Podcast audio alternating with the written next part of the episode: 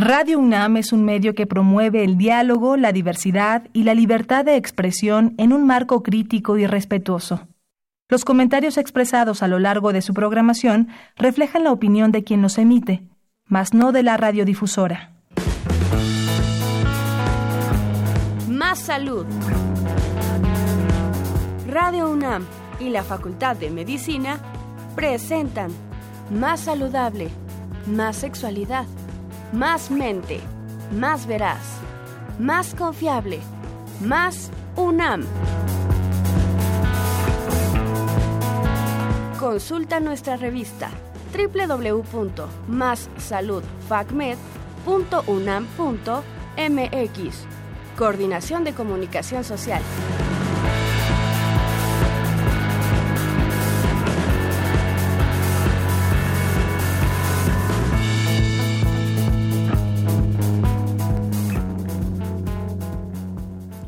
Muy buenas tardes a toda nuestra querida audiencia de Radio UNAM y de Facebook Live de la Facultad de Medicina.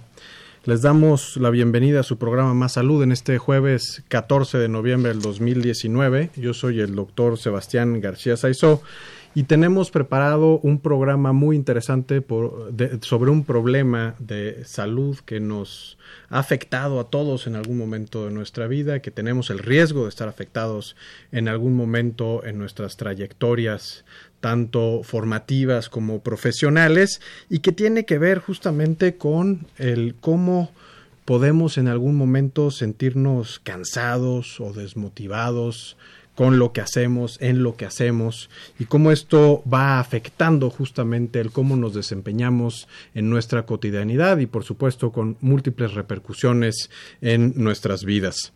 Eh, el Real de la Salud incluyó en la clasificación internacional de enfermedades precisamente el síndrome de burnout como un factor que puede condicionar o, o propiciar un padecimiento. Y aunque descatamos, eh, eh, podamos en un momento dado decir que esto no va a estar eh, todavía disponible para hacer este diagnóstico hasta el 2022, abre precisamente la puerta a que podamos hacer mucha más conciencia de su existencia, investigarlo más a fondo y por supuesto tener más respuestas en cuanto a posibles tratamientos y cómo abordarlo en una forma integral desde los mismos entornos en donde nos desarrollamos en nuestra vida. Eh, contamos hoy con, un riquísimo programa justamente para hablar sobre el tema y destaco que estará con nosotros mi compañera Ingrid Vargas que se enlaza con esta cabina precisamente para hablar sobre el tema. Como ustedes saben, Ingrid es médico especialista en psiquiatría y ella está actualmente en el área de psiquiatría y salud mental de nuestra Facultad de Medicina. Ingrid, ¿me escuchas? ¿Estás por aquí? Hola Sebastián, claro que sí, un gusto saludarte y un gusto saludar a toda la audiencia también, en esta ocasión de manera remota por cuestiones laborales, pero pues un saludo a todos. Siempre, siempre un gusto estar contigo en este programa y más ahora que nos vas a apoyar en tu calidad también de experta sobre este tema. Así que muchas gracias, muchas gracias por estar con nosotros.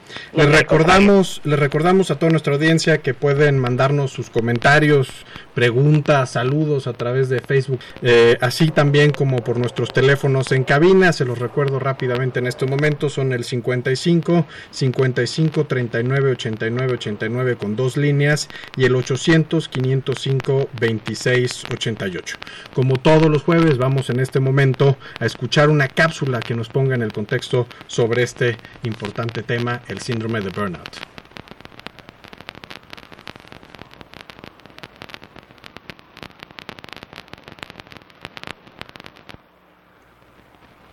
Tenemos, tenemos una dificultad técnica, me dicen de, cabina. Vamos a escuchar en unos momentos más esta, esta cápsula que está preparada y por lo, por lo pronto podemos, Ingrid, si tú no tienes inconveniente, eh, eh, seguir, seguir con, con el tema. Claro, por supuesto. Ingrid, cuéntanos. A ver, sabemos que el síndrome de burnout es algo que está con nosotros este, desde, desde siempre. Tiene que ver justamente con nuestro desempeño nuestras actividades laborales. Se ha vinculado también, por ejemplo, a las áreas del desarrollo estudiantil eh, en, en las universidades. Es decir, tiene que ver con lo que hacemos cotidianamente. ¿Desde cuándo se habla por primera vez de burnout y cómo, cómo podemos entonces describirlo? Pues sí, la verdad es que es una condición que digo, si uno le rasca, pues está ahí presente desde siempre, ¿no? Como bien comenta Sebastián. De manera oficial, a principios de los 70 se conceptualiza como tal, ¿no? Eh, se habla ya como tal del síndrome de burnout, que ahora todos lo utilizamos casi de manera coloquial, ¿no? Pero es en los 70 cuando realmente se le da forma, sobre todo hablando de estos cambios fisiológicos y de conducta que se observaban en los trabajadores. Cuando eh, se hizo por primera vez mención de este concepto, se habló expresamente de los trabajadores de una clínica para eh, pacientes con abuso de sustancias. Fue realmente ahí donde se encontró, ¿no? Lo cual es un factor como muy interesante porque ya desde ese primer momento nos señala a los trabajadores de la salud como una población mucho más vulnerable para el desarrollo de este tipo de manifestaciones es decir, esta, esta vinculación entre eh, eh, este síndrome que conocemos ahora como el síndrome de burnout y por supuesto el abuso de sustancias, ¿no? Es, es esta relación, pero no se sabía realmente cuál era la correlación, si era uno causante del otro o simplemente van asociados, ¿no? O se encuentran más frecuentemente asociados. Sí, no, de hecho lo vieron como en este en este grupo de trabajadores de que algo estaba empezando a suceder, ¿no? De que los veían como entre desmotivados, cansados, fastidiados, enojados, y entonces, bueno, fue que se hizo un poquito más la indagación de qué es lo que estaba sucediendo y se hizo una primera eh, hipótesis, ¿no? De que era justamente el ambiente de trabajo donde se estaban desarrollando lo que estaba generando este malestar emocional y estas modificaciones en las conductas de los trabajadores. Y es así como surge por primera vez, ¿no? La necesidad de hablar de este síndrome muy vinculado a las condiciones del ambiente laboral. Claro, y recordando, recordando también un poco lo que ya, digamos, se reconoce como una, una definición o los componentes principales que se hacen eh, alrededor de, de 1980, 1981 con la publicación de Maslach y Jackson, ¿no? En donde ya nos habla justamente de el agotamiento emocional, ¿no? El componente de la despersonalización, ¿no? Y esta reducida realización eh, personal, ¿no? como los grandes componentes que describen a este síndrome de burnout. Ahora, Ingrid, tú nos podrás contar qué, qué diferencia hay entre el síndrome de burnout y el estrés laboral, o podemos decir que son lo mismo. El estrés laboral probablemente mm, te puede llevar al desarrollo de un síndrome de burnout, ¿no? Pero no necesariamente tiene que llevar a eso. El síndrome como tal es ya la manifestación de este estrés crónico del cual el cuerpo y la mente ya no pudieron recuperarse y finalmente se presenta ya casi en una condición de enfermedad, ¿no? Porque ya hay un malestar mucho más acusado y empieza a generarse toda esta disfunción. El estrés laboral finalmente puede estar presente sin necesariamente llegar al grado del burnout, ¿no? Sería como la gran distinción entre ambos casos. Es decir, eh, eh, recordemos que todo esto está también muy vinculado a la capacidad que tiene el organismo, ¿no? cuerpo y mente, de poder regresar a un equilibrio, de recuperar lo que también se conoce como homeostasis.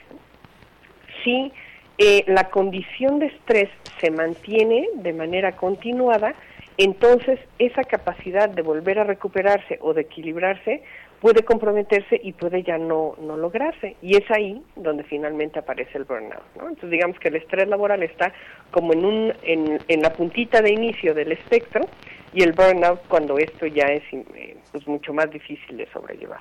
Y que ya tiene una cierta cronicidad, digamos, ¿no? Ya tiene, ya tiene una afección también que ha tenido algún tema y que ya no puede el individuo, digamos, reponerse, ¿no? Y decir, ahora estoy bien, ya no siento esta carga, el estrés que tenía, etcétera, sino que se perpetúa y llegamos entonces al desarrollo de estos otros síntomas que ya se describen, ¿no?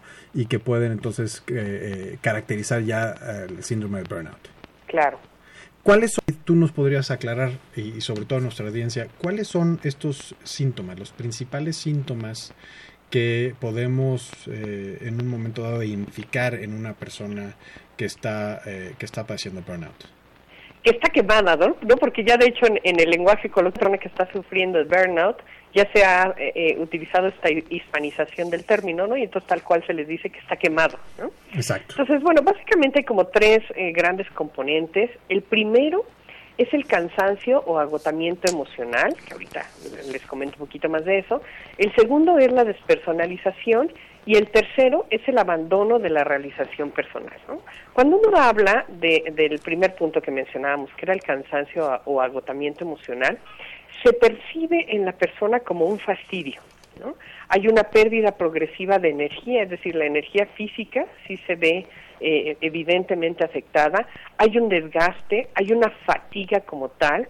Algunos eh, pueden llegar a, observar también en las personas que están en este punto, eh, que es como que están cansados todo el tiempo sin hacer nada, ¿no? aunque aparentemente hayan tenido un buen descanso en casa, de todas maneras se les percibe como con este agotamiento constante. El segundo punto, que es la despersonalización, es una especie de construcción por parte de la persona de una suerte de defensa para protegerse de alguna manera de los sentimientos de impotencia y de frustración que le está generando el trabajo. Es como una manera de la mente de protegerse un poco de este ambiente del que la persona está percibiendo que no hay escapatoria. Entonces finalmente siguen yendo a trabajar y tratan de hacer sus actividades, pero también en el reconocimiento de que no hay mayor motivación, de que no hay una esperanza de cambio, lo que hacen es como estar y no estar. El cuerpo está ahí presente, se mantienen un poco más en automático, pero no hay este compromiso mental de estar tal cual en el trabajo, ¿no? Ese es el componente de la despersonalización del burnout. Y el tercer componente es el abandono de la realización personal, ¿no?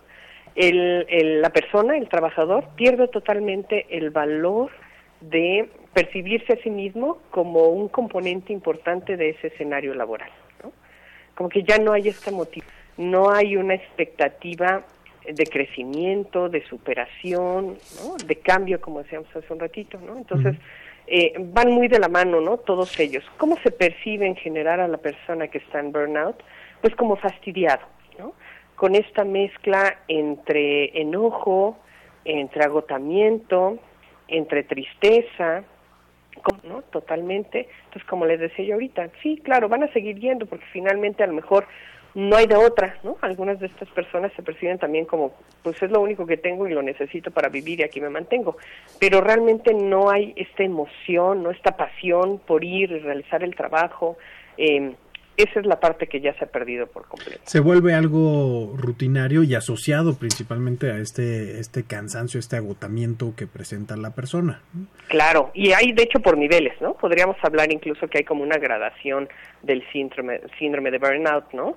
Pensando en el, la forma más leve, por ejemplo, cuando la persona tiene quejas vagas, ¿no? A lo mejor dicen, pues me siento un poquito más cansado de lo habitual o no logro recuperarme aunque venimos del fin de semana, ¿no? En las mañanas me cuesta mucho trabajo levantarme y venir a trabajar, pero me obligo y por aquí estoy, ¿no? Esa es como la escala leve.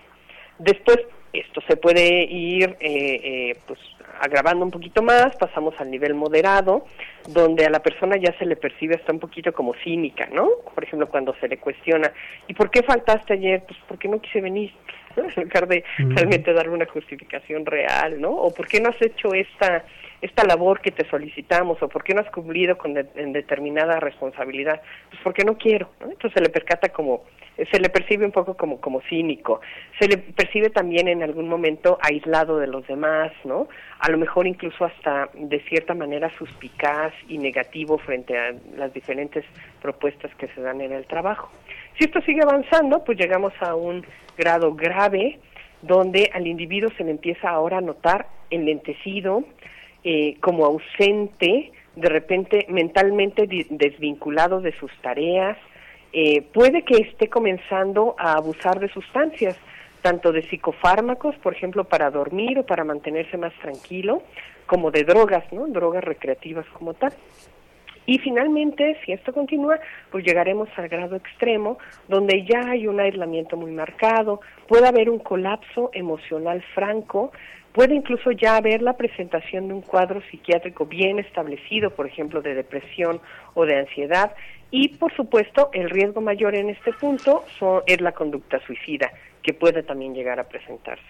Ahora, que eso, eso es una pregunta y un tema importantísimo, ¿no? Este, aprovecho, aprovecho para comentar con nuestra audiencia que se encuentra también físicamente con, con nosotros el doctor Javier Mendoza Velázquez, que también nos acompaña en, su calidad de, de, experto en el programa y con quien queremos también eh, profundizar un poco de estos, de estos temas en relación a justamente esta relación entre cómo el síndrome de burnout se, se relaciona con el desarrollo, por ejemplo, de otros padecimientos psiquiátricos, ¿no? Este, depresión, señalaba Ingrid hace un instante, ¿no? Este, y cómo, y cómo este, podemos en un momento dado, si es el caso, ¿no? detectar a tiempo burnout y evitar justamente esta evolución hacia un trastorno depresivo o algún otro problema psiquiátrico. Aprovecho, eh, Ingrid, si me lo permites, hacer una pausa en este momento simplemente para presentar al doctor Javier Mendoza Velázquez. Él es también psiquiatra, eh, eh, psiquiatra de enlace, ¿no? Él, él, es coordinador nacional de la estrategia de capacitación en MHA. GAP. MHGAP, perdón. Él es maestro en ciencias de la Universidad Internacional de Dresden, Dresden y maestro en administración pública. Eh, hace investigación clínica con Harvard Medical University. Bienvenido, doctor. Muy buenos días, eh, bueno, buenas tardes. Este, me da gusto también escuchar a Ingrid. Este, estábamos platicando hace unos minutos todavía. Sí, Ingrid, Ingrid ha estado con nosotros, nos ha estado en ese momento apoyando. Le agradezco también muchísimo a Ingrid y continuamos. Sé que Ingrid tiene también una agenda muy complicada en, en, en ahorita en la facultad, ¿no? Le agradezco muchísimo y si me lo permite, doctor, continuamos. Sí, sin problema.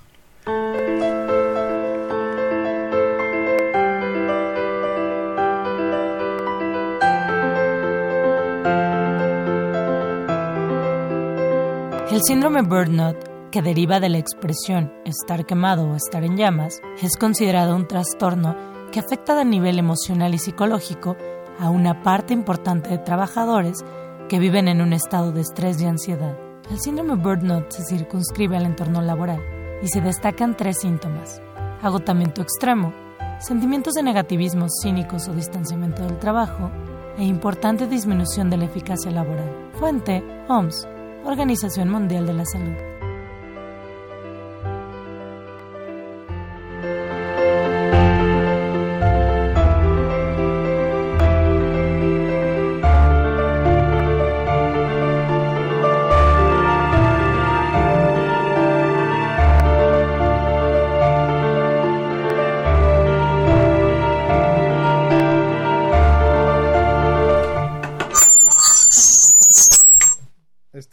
Estamos, de vuelta en la cabina con, con, el doctor Javier Mendoza y con Ingrid Vargas también para hablar sobre el tema de, de burnout.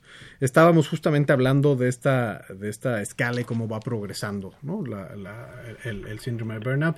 Yo preguntaba justamente esta asociación con otros, otros problemas de salud mental, ¿no? otros diagnósticos eh, psiquiátricos y, sobre todo la relación con depresión. Es decir, síndrome de burnout nos puede llevar como tal a depresión o algunas otras enfermedades. Sí, de hecho, propiamente la modificación que surge en este año gracias a OMS es que aparece como una condición generadora de otras enfermedades, ¿no? O sea, el síndrome de burnout propiamente no es un trastorno para la clasificación internacional de enfermedades, para la nueva clasificación, la CIE 11. La que va a entrar más la que, entra hacia el 2021. ¿no? Sí, la que la que se acaba de lanzar y entra en su efectividad en 2022. O sea, aparece como una condición entonces, una condición que facilita la aparición de otras enfermedades. Estadísticamente, la enfermedad más frecuente relacionada a esto es la depresión, pero no es la única. Eh, el, alto índice de consumo de sustancias, eh, la frecuencia y la normalización de esto dentro de los niveles profesionales también es una situación muy amplia. O sea, creo que, que, no nada más es esto, sino la complicación en otro tipo de condiciones, que si bien también no son patologías como el suicidio, se convierten en, en, en digamos, y potenciales eh, problemas importantes de salud pública. Ok, ¿Y, ¿Y, cuáles son, a ver, si hablamos entonces burnout como un factor para el desarrollo de otras patologías, ¿cuáles son entonces los factores que en un momento dado pueden generar al burnout, a este síndrome de burnout? Eh, se han descrito varias, este, digo, a lo largo de la historia se ha tratado de puntualizar algunos de los elementos, pero la vivencia de una carga excesiva de trabajo o una, la, la, la percepción de del medisfacción, o bueno, en este caso se, se, inicia describiendo principalmente las eh, profesiones asistenciales y de estas particularmente en la medicina, ¿no? O sea, es una de las grandes, este, pues digamos así, aportaciones no muy gratas de la medicina a, a la psiquiatría, es el hecho de que muchas veces las profesiones no encuentran la satisfacción que esperan, no reciben la remuneración que esperan, el reconocimiento que esperan, o no se sienten autónomos, todo, toda esta serie de situaciones van apareciendo y creo que los primeros síntomas este, para que la gente pueda reconocerlo sin que sea como un punto de criterio, ¿no? Es el hecho de que cuando tú te despiertas para ir a trabajar ya no tengas ganas de ir a trabajar. O sea, este es uno de esos puntos en los cuales eh, si, si iniciar el día para ir a trabajar significa una situación, es una situación muy importante. Si no siento que existe un reconocimiento por mi trabajo, por mi labor, no exclusivamente económico, o sea, lo económico es importante, pero que no exista un, reconocimiento que vaya acompañando a lo que yo estoy haciendo o que yo sufra una falta de autonomía directa dentro de mi trabajo. Son síntomas que, que, empiezan a denotar que empieza a aparecer ya un desgaste, ¿no? O sea, burnout propiamente, la traducción no es quemar, quemarte profesionalmente, sino desgastarte profesionalmente. Sí, el, desgaste este, profesional. Ahora, esto eh, comentamos ahora con Ingrid también, ¿no? Que justamente esta este problema surge por cuando se rompe el, es decir, es la satisfacción por lo que hago también, es decir, no solo lo que recibo por hacer esto, sino lo que hago. Y que en este caso que tú pones, que en efecto en el caso de la profesión médica tiene un gran impacto, una gran eh, prevalencia además, ¿no? Este, es este desbalance con las cargas asistenciales también, es decir, cuando el profesional empieza a hacer más de lo que puede realmente o cargar más de lo que debe cargar en un momento dado en esta actividad. ¿Es así? y sobre todo ¿no? la satisfacción asociada a lo que tú estás haciendo. Insisto, la satisfacción personal. Y yo creo que se ha identificado mucho en la actividad asistencial clínica. Pero si volteamos hacia otro tipo de profesiones, digo, las personas que trabajan en los juzgados, con estos también puntos interminables de, de labor, que, implican resolver un caso tras otro, tras otro, durante largas horas, o estar sometido a un régimen jerárquico muy establecido favorece también la aparición de estos síntomas. La única diferencia es que nosotros lo hemos estudiado más porque pues, lo vivimos, ¿no? Pero creo que, que hay una gran cantidad de síndrome de burnout que no está documentado en muchas otras profesiones. Sí, digo, creo que creo que el, sesgo del médico es a, tratar también de detectar esto, ¿no? Tiene una sensibilidad mayor sobre salud mental, por ejemplo, ¿no? siempre decimos que necesitamos más, ¿no? Eh, sensibilidad sobre temas de salud mental, pero en efecto hay, hay, investigaciones que nos hablan sobre todo en impartidores de justicia, ¿no? Que señalabas tú en un momento dado y que tiene que ver justamente también con esta carga emocional que trae, ¿no? La realización de, de estas labores. Ingrid, no sé si tú nos puedas comentar un poco sobre qué ocurre en, en nuestra universidad y lo que se ve en un momento dado en el, en el departamento. Cómo, cómo se vive esto con, con trabajadores, pero también con estudiantes, porque se ha visto que el burnout también puede estar asociado a estos eh, espacios de formación, en particular de, alta exigencia, como son los estudios en, en, en una licenciatura como medicina. ¿Tenemos alguna información sobre eso? Claro, y, y, antes de eso me gustaría nada más complementar un poquito de esta parte, ¿no? Que, que bien mencionaban ahorita. Eh, hola José, te, saludo nuevamente. Eh, sobre los eh, diferentes aspectos que pueden hacer de repente eh, como más vulnerable, ¿no? Con un mayor riesgo de repente a las personas. Se han hecho diferentes estudios epidemiológicos muy interesantes que de alguna manera perfilan aquellos sujetos que pudieran eh, ser más susceptibles de desarrollar eventualmente una situación de burnout, ¿no? Sobre todo en el entendido de que en estas sociedades capitalistas en donde muchos de nosotros nos desarrollamos, el ambiente laboral es cada vez más competitivo, la carga, ¿no? En el trabajo es cada vez más fuerte, más demandante. Entonces, por supuesto, prevalece la pregunta, ¿y por qué no todos se queman, ¿no? ¿Por qué no todos padecen burnout? Y entonces en ese sentido se han hecho algunas propuestas interesantes, por ejemplo, ¿no? Dicen que es más fácil que desarrolles burnout si eres joven, porque tienes menos experiencia y eso te genera también mayor presión y ciertas situaciones de ansiedad. es más fácil eh, que desarrolles burnout si eres hombre porque a todos aquellos estudiosos que han visto los diferentes mecanismos de afrontamiento frente al estrés han determinado que las mujeres, y no es una cuestión ¿eh? de discriminación ni nada de eso, pero han determinado que eh, las mujeres tenemos una mayor gama de mecanismos de afrontamiento frente al estrés que finalmente nos ayudan a poder sobrellevar un poquito mejor las situaciones conflictivas en el trabajo en comparación a los hombres. Eh, sin embargo, hay una condición eh, de repente más vinculada a la mujer que también puede ponernos en riesgo y es el hecho de tener hijos. Si tienes hijos, por esta otra responsabilidad sobreagregada, también puede ser más fácil que desarrolles burnout. ¿no?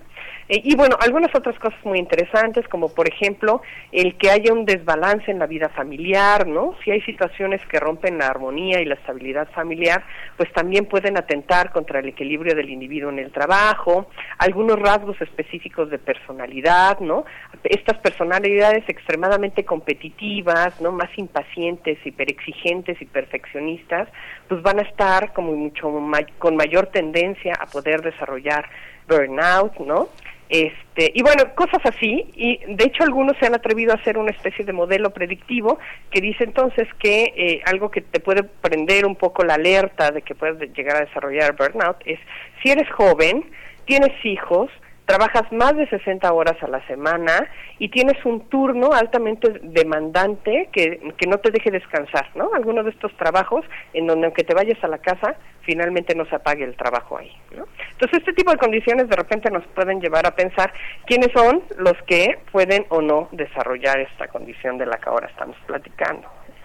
Y eh, tú me preguntabas qué es lo que pasa específicamente acá en Facultad de Medicina. Pues sí, acá en el departamento si bien también se ve eh, población trabajadora, pues lo que más eh, se, se recibe en la consulta son obviamente estudiantes, ¿no? Tanto de pregrado como de posgrado. Y sí, definitivamente eh, la carrera de medicina puede llegar a ser un ambiente que si bien no es un ambiente laboral, pues es un ambiente académico altamente demandante. Eh, y hay muchísimos estudios ¿no? que finalmente demuestran que eh, si bien los estudiantes de ciencias de la salud son los que desarrollan de repente más esta condición, dentro de ellos los estudiantes de medicina todavía más, ¿no? Por eh, la carga académica que llevan, por la carga social que también hay, ¿no? Sobre ellos, porque de repente es muy muy pesado para el estudiante el saber que no puede fallar, ¿no? Porque la familia está esperando tener un médico en la familia y lo que eso significa de repente como carga social también es bastante fuerte. A lo mejor muchos de ellos ni siquiera están cumpliendo su sueño de vida, sino están cumpliendo el de alguien más dentro de la familia, entonces eso todavía lo hace más complicado. Todas estas cargas adicionales. Claro, claro, entonces eso es bien complejo. ¿Por qué? ¿Por qué? A ver, antes no se hablaba de esto. A ver, esto es una cuestión eh, generacional, tiene que ver con nuestros cambios de estilo de vida o simplemente porque ahora lo sabemos detectar y lo sabemos definir. ¿Qué nos puedes decir sobre esto, Javier? Eh, es el aumento, es el aumento de la frecuencia. Lo que decía Ingrid tiene mucha validez en el hecho de que cada día estamos en una sociedad que es competitivamente más importante y no nada más dependes de que hagas algo, sino de que lo hagas bien y que los resultados se vean y que, y que bueno, no sé, se ha vuelto muy importante en todas esas áreas de, de evaluación de la parte ocupacional eh, la satisfacción del, de la persona que está del otro lado, ¿no? Entonces creo que uno de los principales puntos que, que, han hecho tan evidente es esto, ¿no? O sea, los sistemas se están sobrecargando, de manera particular los sistemas asistenciales, y hace que, que, que se identifiquen un poco más estas cosas. También hay otro punto que creo que ha sido muy importante y quizás esto muy dentro del área de la psiquiatría de enlace es el hecho de que estas enfermedades que parecen nunca curarse, ¿no? O sea, las personas que están sometidas a un régimen ocupacional intenso que no logran identificar los puntos, digamos, los psicológicos psiquiátricos del síndrome de burnout eh, aparecen como enfermedades que no se quitan a lo largo del tiempo, ¿no? Grandes tratamientos, eh, padecimientos que encarecen el sistema, múltiples estudios, y que son patologías de origen psicosomático que terminan perdiéndose, ¿no? En esta gran gama de pacientes que no se han identificado como síndrome de burnout. Tenemos este, muy particularmente en algunos sistemas de salud, particularmente los sistemas de salud que se encargan de atender a las personas del Estado, una de estas patologías psicosomáticas crónicas, ¿no? Que, que, que, usualmente no son evaluadas psiquiátricamente y que creo que también eh, dentro del modelo médico ha sido todavía con el tiempo cada vez lógica y emocional de, de, la persona como objeto, ¿no? Del estudio médico. Entonces creo que el incorporar la parte psicológica dentro del estudio médico ha hecho que le pongamos un poco más importancia a esto. Y la otra, ¿no? Que las, las condiciones psicológicas y psiquiátricas asociadas a la enfermedad pueden empeorar los pronósticos y, potenciar eh, eh, en, general el gasto ¿no? del Estado en, el terreno asistencial. Entonces, a través de estudiar todas estas cosas a nivel internacional, porque esto no es una inquietud que ocurre solo en países de, bajos ingresos, esto ocurre en todos, ¿no? Ha sido un, problema de salud pública a nivel mundial eh, que, que, ha, que ha incrementado, ¿no? Este punto en el cual no lo podemos llamar depresión, parece un poco en algunos síntomas de depresión, pero no porque se engloba exclusivamente en el ámbito laboral y el resto de tus áreas, aun cuando están afectadas, no están disfuncionales, ¿no? Entonces, donde está generando esa disfunción, cada día se vuelve una situación más, digamos así, eh, importante y más prevalente, que hizo que no pudiéramos dejar de verlo. Que esto es un enfoque importantísimo, es decir, el médico que, que no tiene a la vista justamente toda esta esfera psicológica, emocional, digamos, de la persona y que pierde entonces de vista que muchos de estos problemas físicos eh, descritos por el paciente pueden tener una relación y en particular esto con los entornos laborales o de desempeño, digamos, este laboral. Sí. Esto Claro, y, eh, bueno, ahí quiero quiero señalar que también hay toda una parte, ¿no? De, del estudio de este fenómeno que también aporta una crítica interesante, ¿no? Si bien ahorita es como estar levantando mucho la voz y tratar de visibilizarlo para poder darle atención, también existen algunos argumentos en contra de eh, enfatizar esta parte del burnout, ¿no? Porque hay quienes creen que es bastante peligroso sobreinterpretar el agotamiento laboral como una anomalía, porque se dice que entonces al existir una sobrecarga laboral, pues un poco lo anómalo sería no sentirse así, ¿no? Un poco lo que comentábamos hace un ratito. Si finalmente el ritmo laboral y las exigencias de la sociedad dentro del trabajo son cada vez hacia, la, hacia más, entonces sería raro no sentir ese cansancio. Y toda esta línea de crítica alrededor de, la concepción del burnout, ¿no? Argumentan también que existe una cierta normalización de la precariedad, y aunque el diagnóstico en sí puede, o la ubicación de la condición pudiera traer algunos beneficios, como por ejemplo la apuesta a mejores laborales, también de repente pudiera haber el riesgo de acarrear la medicalización de la gestión del estrés y que bueno, esto finalmente va a acabar responsabilizando al trabajador y a su actitud cuando realmente lo que se necesita es reclamar mejores derechos laborales.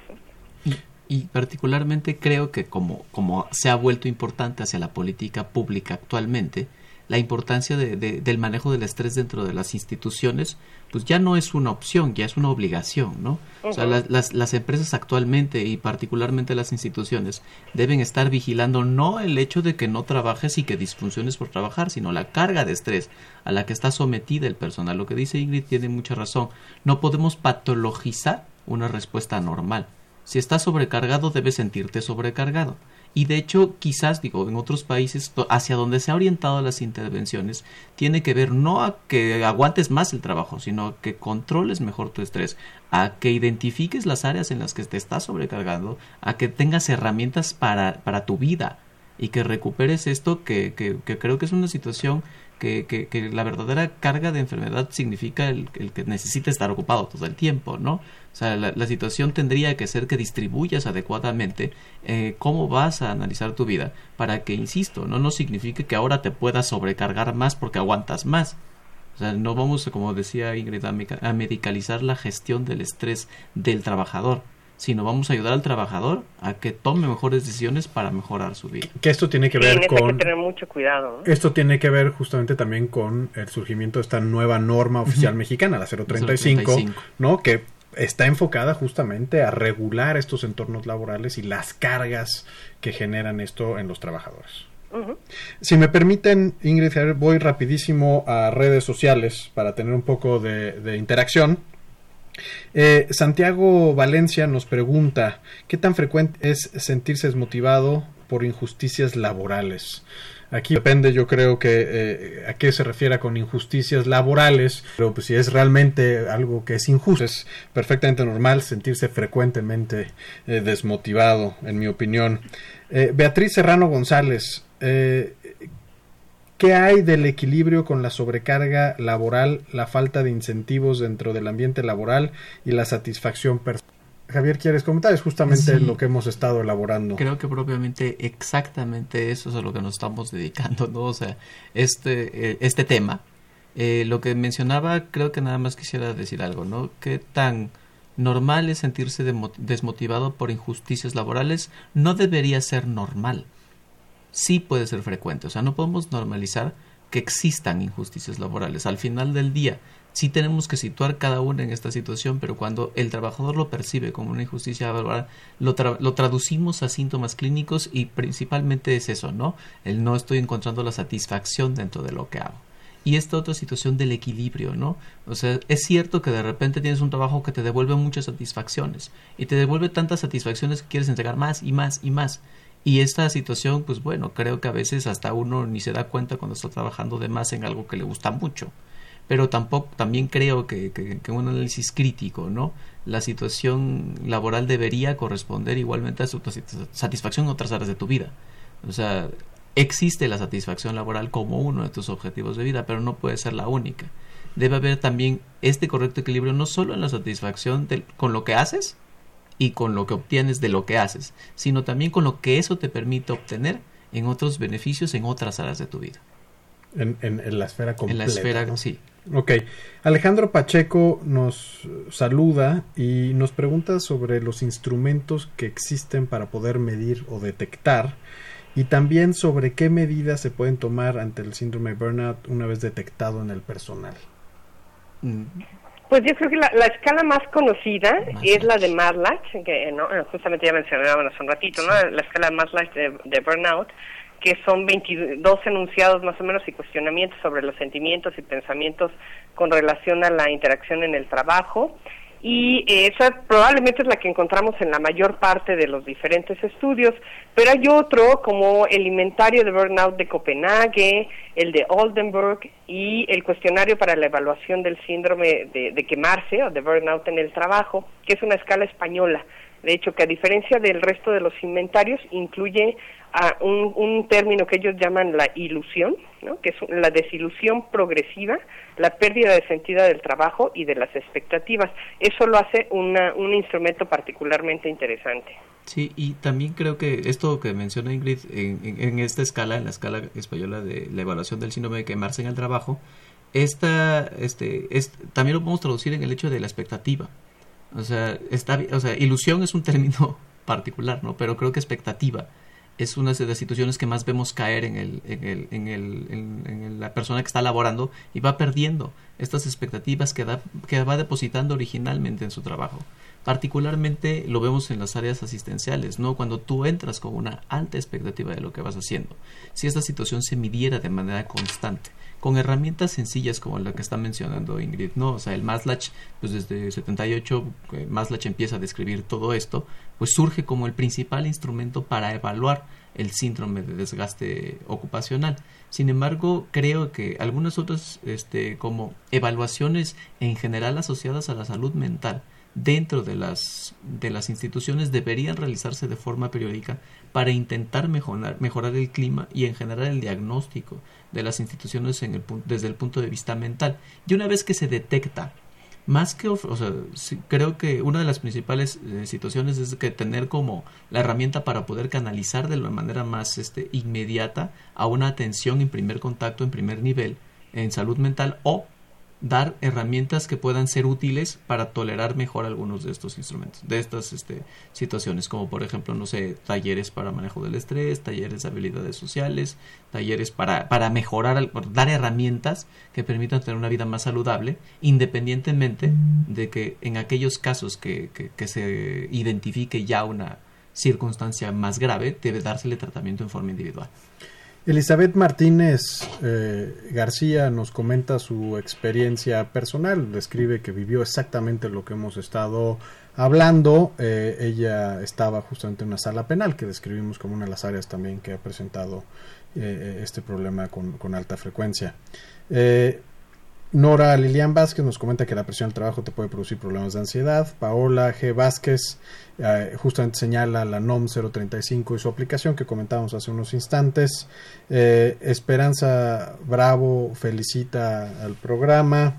Eh, Juan Colin habla de los tratamientos que vamos a volver justamente con con este tema después de una muy breve pausa que tenemos pendiente. Les recuerdo rápidamente los teléfonos en cabina 55 55 36 89 89 y el 800 505 26 88. Regresamos.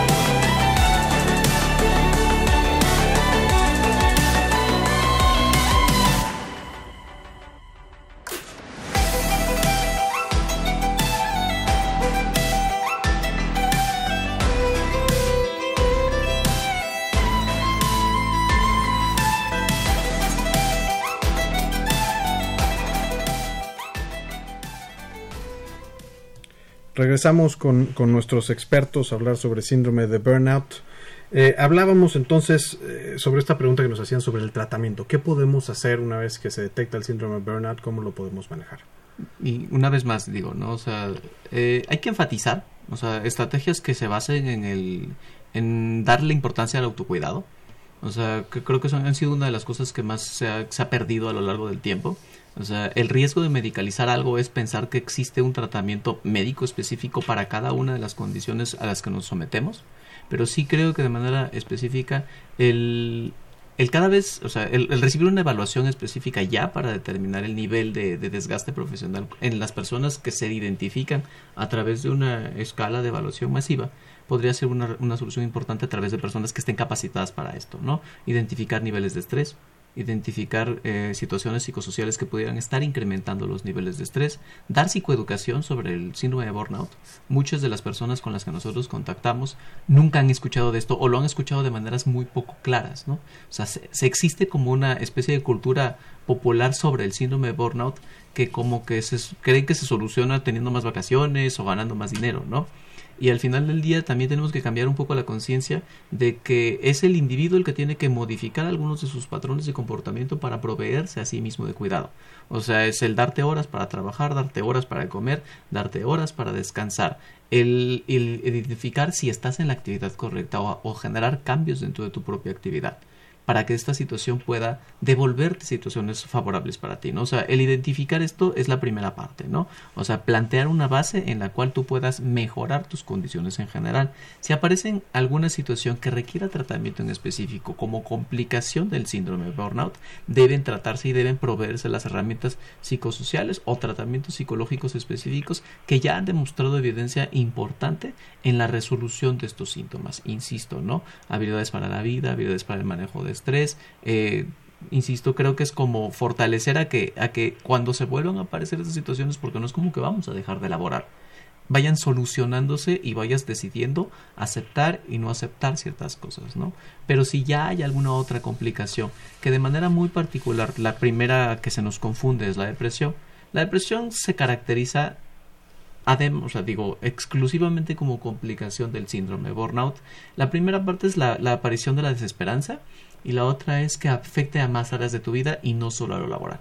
Cuando esta situación ya, eh, ya te llevas eh, el, digamos, el burnout a tu casa y empieza a tener afección en tu ambiente, en, familiar. tu ambiente familiar, en tu ambiente social, estas circunstancias estamos pensando que ya no es exclusivamente el síndrome de burnout, sino una complicación de la misma. Y la otra situación, insisto, es cuando ya hay una, eh, eh, una falta de, o sea, de cuando el síndrome se llama desesperanza propiamente, ¿no? El hecho de que ya pareciera que no hubiera nada después de esto, nosotros creo que ya deberíamos dar un tratamiento específicamente como depresión. Que es esta, esta vinculación. Ahora, ¿qué pasa con, por ejemplo, los entornos laborales? Cuando empieza a ocurrir ya una en, eh, mayor frecuencia de síndrome de burnout entre los trabajadores. ¿Qué, ¿Qué, se debe hacer en este entorno cuando se detecta? ¿no? ¿Y, y cuál es la responsabilidad de las empresas para el manejo? De hecho, yo creo que se podría hablar, ¿no? Tanto de prevención como de tratamiento del síndrome de burnout desde una triple perspectiva, por ejemplo, ¿no? Pensar primero en un trabajo personal, teniendo en cuenta que el individuo debe de considerar un proceso adaptativo entre sus expectativas iniciales y la realidad del trabajo donde está, ¿no? Tratar de aprender a equilibrar los objetivos de la empresa sin, renunciar a lo más valioso de cada quien, ¿no? Dentro de las expectativas de la labor que está realizando. Es decir, sin renunciar de alguna manera a sus propios valores humanos. En un segundo momento, ¿no? la parte es la del equipo también. Creo que los compañeros de trabajo juegan un papel vital en el desarrollo del síndrome de burnout, principalmente porque ellos pueden hacer toda una diferencia en el ambiente y porque también pueden ser los primeros que detecten que alguien se está quemando, ¿no? que alguien le está yendo peor y que está empezando a desarrollar esta condición. Entonces, eh, como decía José hace un ratito, ¿no? el tratar de concientizar sobre este tipo de condiciones que pueden afectar la calidad de vida del individuo y que además es algo que puede atenderse de manera eh, adecuada, pues también puede ser importante para divulgar entre el equipo de trabajo. Y eh, finalmente también lo que pasa, que decías ahorita, ¿no, Sebastián? Lo que pasa con la organización o la empresa. Creo que hay tres conceptos claves eh, para la prevención empresarial, por así decirlo, ¿no? Del síndrome de burnout. Eh, que serían la formación, la organización y el tiempo. Es importante considerar para las em-, empresas tratar de hacer reuniones acorde a las necesidades de, de, la empresa misma y de los trabajadores, sin afectar el tiempo y sin desgastar de más a las personas. De repente estas juntitis, pues en realidad no hacen mucho más efectivo el trabajo, sino que nada más quitan tiempo y agregan estrés, ¿no? Minimizar los em-, imprevistos, tratar de organizar eh, estas famosas urgencias, ¿no? Estos bomberazos, de tal manera que no intervengan con el trabajo planificado de, los trabajadores, minimizar y facilitar los procesos burocráticos, que también pueden llegar a ser de repente bastante desgastantes, eh, buscar, por ejemplo, acortar la distancia entre los niveles organizacionales, ¿no? tratar de hacer algo mucho más eh, horizontal, sobre todo en materia de comunicación, también puede ser esto mucho más llevadero, ¿no? En fin, eh, se me ocurre que pueden ser como los puntos importantes. Y de hecho, si uno rescata la propuesta de algunos autores, ¿no? Por ejemplo, eh, Hampson en su momento dio una propuesta de 10 puntos claves para la prevención del burnout que pues son aplicables para todos los que estamos en ambientes altamente demandantes, ¿no? Por mencionarlos nada más, ¿no? El proceso personal de la adaptación de, la, de expectativa a la realidad cotidiana la formación en las emociones, o sea, reconocerlas y a poderlas manejar, el equilibrio de las áreas vitales, como son la familia, los amigos, las aficiones o hobbies, ¿no? los descansos y el trabajo, el fomento de una buena atmósfera de equipo, como decíamos hace un ratito, el equipo de trabajo hace toda la diferencia, limitar a un máximo la agenda asistencial. Eso es bien interesante, sobre todo en lugares tan caóticos como la Ciudad de México, donde de repente las distancias no son el problema, sino ¿no? y puede mejorar en mucho la calidad de los individuos y disminuir el riesgo del burnout.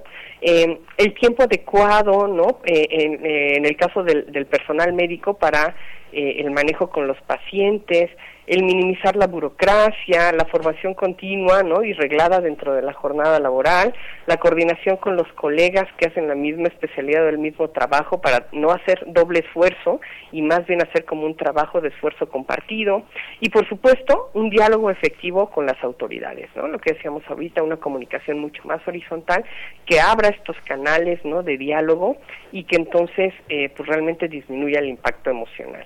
Ahora, ¿qué puede hacer una persona? Digamos, alguno de nuestros radioescuchas que dice esto se parece mucho a lo que yo estoy viviendo. ¿no? ¿Qué deben hacer? ¿Dónde deben buscar ayuda? ¿Dónde se pueden acercar? Sí, eh, Creo que ese es uno de nuestros principales problemas. Eh, incluso dentro de las áreas de la salud, es muy poco común que las personas que identifican estos síntomas dentro de sí mismos busquen ayuda.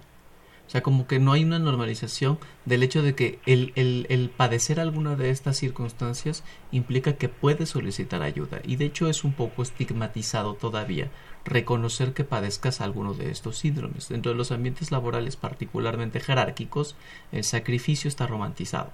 O sea, hay una necesidad de sacrificarte y si te sacrificas y te pones la playera, está bien. O sea, tienes horario de entrada, pero no tienes horario de salida. Este tipo de frases las hemos escuchado a lo largo de nuestra vida y ha sido una de las cosas que hemos aceptado como ciertas. Creo que si una, digo, pensando desde como un fenómeno así como, como global, holístico, dentro de cómo abordar el, el síndrome de burnout a partir de una empresa, la empresa debería empezar a generar una, una especie de campaña ¿no? de, basada en la promoción universal, en la prevención universal, que empiece en la promoción independientemente de los casos que encuentre. O sea, en el camino tendrá que resolver los casos que encuentre, pero debe dirigir una campaña a todo el mundo. Preventiva, es decir, que el ambiente laboral sea un ambiente en donde se prevenga el problema. Sí, y que se diga, que se hable normalmente. O sea, el favorecer que alguien hable de, de, de, alguna condición de salud mental elimina un poco el estigma. Porque si nosotros observamos que haya alguien que tenga algún eh, como, como un punto de autoridad, o sea, la otra cosa es que tenemos que sensibilizar a las autoridades a hablar de estas cosas, es más fácil que la gente entienda exactamente qué es esto. Y no visualizar el síndrome de burnout como una oportunidad para ganar días libres o vacaciones, no, sino tener como una mejor calidad en tu vida, ¿no? Ahora, ¿qué pasa, eh, Ingrid, en, en, la facultad, en la universidad? ¿Se pueden acercar al Departamento de Psiquiatría y Salud Mental? ¿Hay un espacio en donde podamos ayudarlos a identificar el síndrome de burnout y, por supuesto, encontrar una solución a este problema? No de manera tan específico. Digo, la verdad es que sería ideal, ¿no? Poder tener una división o una parte particular para poder atender eso. La verdad es que la recomendación en este momento es únicamente si se percatan de la presencia de algunos de estos malestares, pues acudir a una evaluación, ¿no? Como decía hace un ratito José, es importante determinar si es eh, una condición de burnout o si ya hay una patología que realmente está ahí de manera más manifiesta y que necesite otro tipo de intervención. Entonces, la recomendación hasta este punto, porque no hay una intervención específica ni determinada para esto, la que contemos es acudan a valoración, ¿no? Y ya el, el especialista podrá determinar qué es lo que está sucediendo y cuál sería la mejor intervención. Estamos tratando de hacer algo más que apoye, ¿no? Por ejemplo, justo esta semana comenzamos, arrancamos con un proyecto de mindfulness para los estudiantes del primer año de medicina, eh, con la intención, por ejemplo, pensando en el mindfulness o atención plena, como una herramienta más, ¿no? Para expandir su arsenal de oportunidades para poder continuar, contender con el, con el estrés. Eh, siempre será mejor tratar de prevenir que aparezcan estas condiciones a tener que atenderlas cuando ya estén presentes. Y la universidad ha hecho muchas cosas, ¿no? Incluso este proyecto del jardín terapéutico apoyando lo que la estrategia que menciona Ingrid del mindfulness es, es ese tipo de cosas que hacen que estés en un mejor lugar. O sea, apostarle a, que estés en un, en un lugar donde te sientas mejor, donde te puedas sentir un poco más cómodo, insisto, ¿no?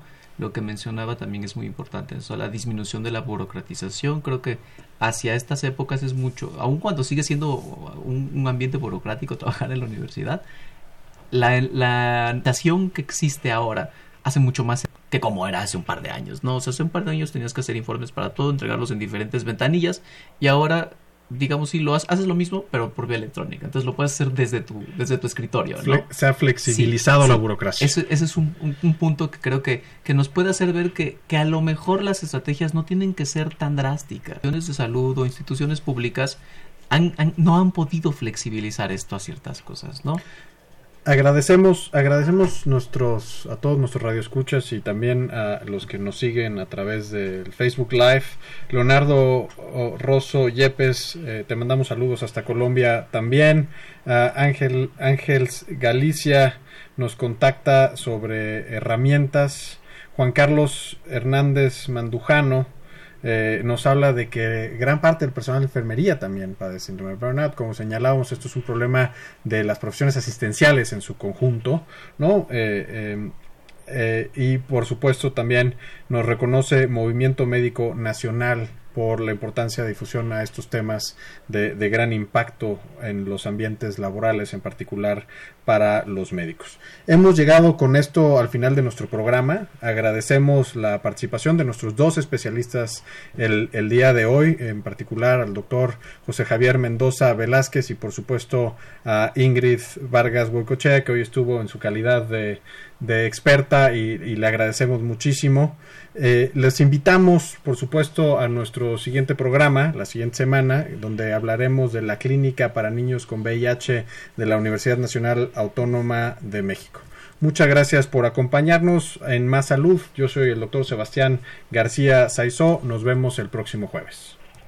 Esta fue una coproducción de la Facultad de Medicina y Radio UNAM a nombre del doctor Germán Fajardo Dolci, director de la Facultad de Medicina, la doctora Irene Durante Montiel, secretaria general, la licenciada Karen Corona Menes, coordinadora de comunicación social, Pamela González Velázquez, responsable de comunicación audiovisual, la licenciada Erika Lamilla Santos en la producción, la licenciada Senyasi Morales Estrada en Facebook Live, licenciada Andrea Candy Uribe, voz en las cápsulas, Socorro Montes en los controles. Gracias y excelente tarde a todos.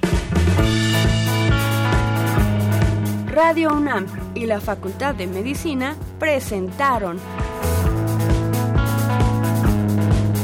Más Salud. Consulta nuestra revista www.massaludfacmed.unam.mx. Coordinación de Comunicación Social. Más UNAM.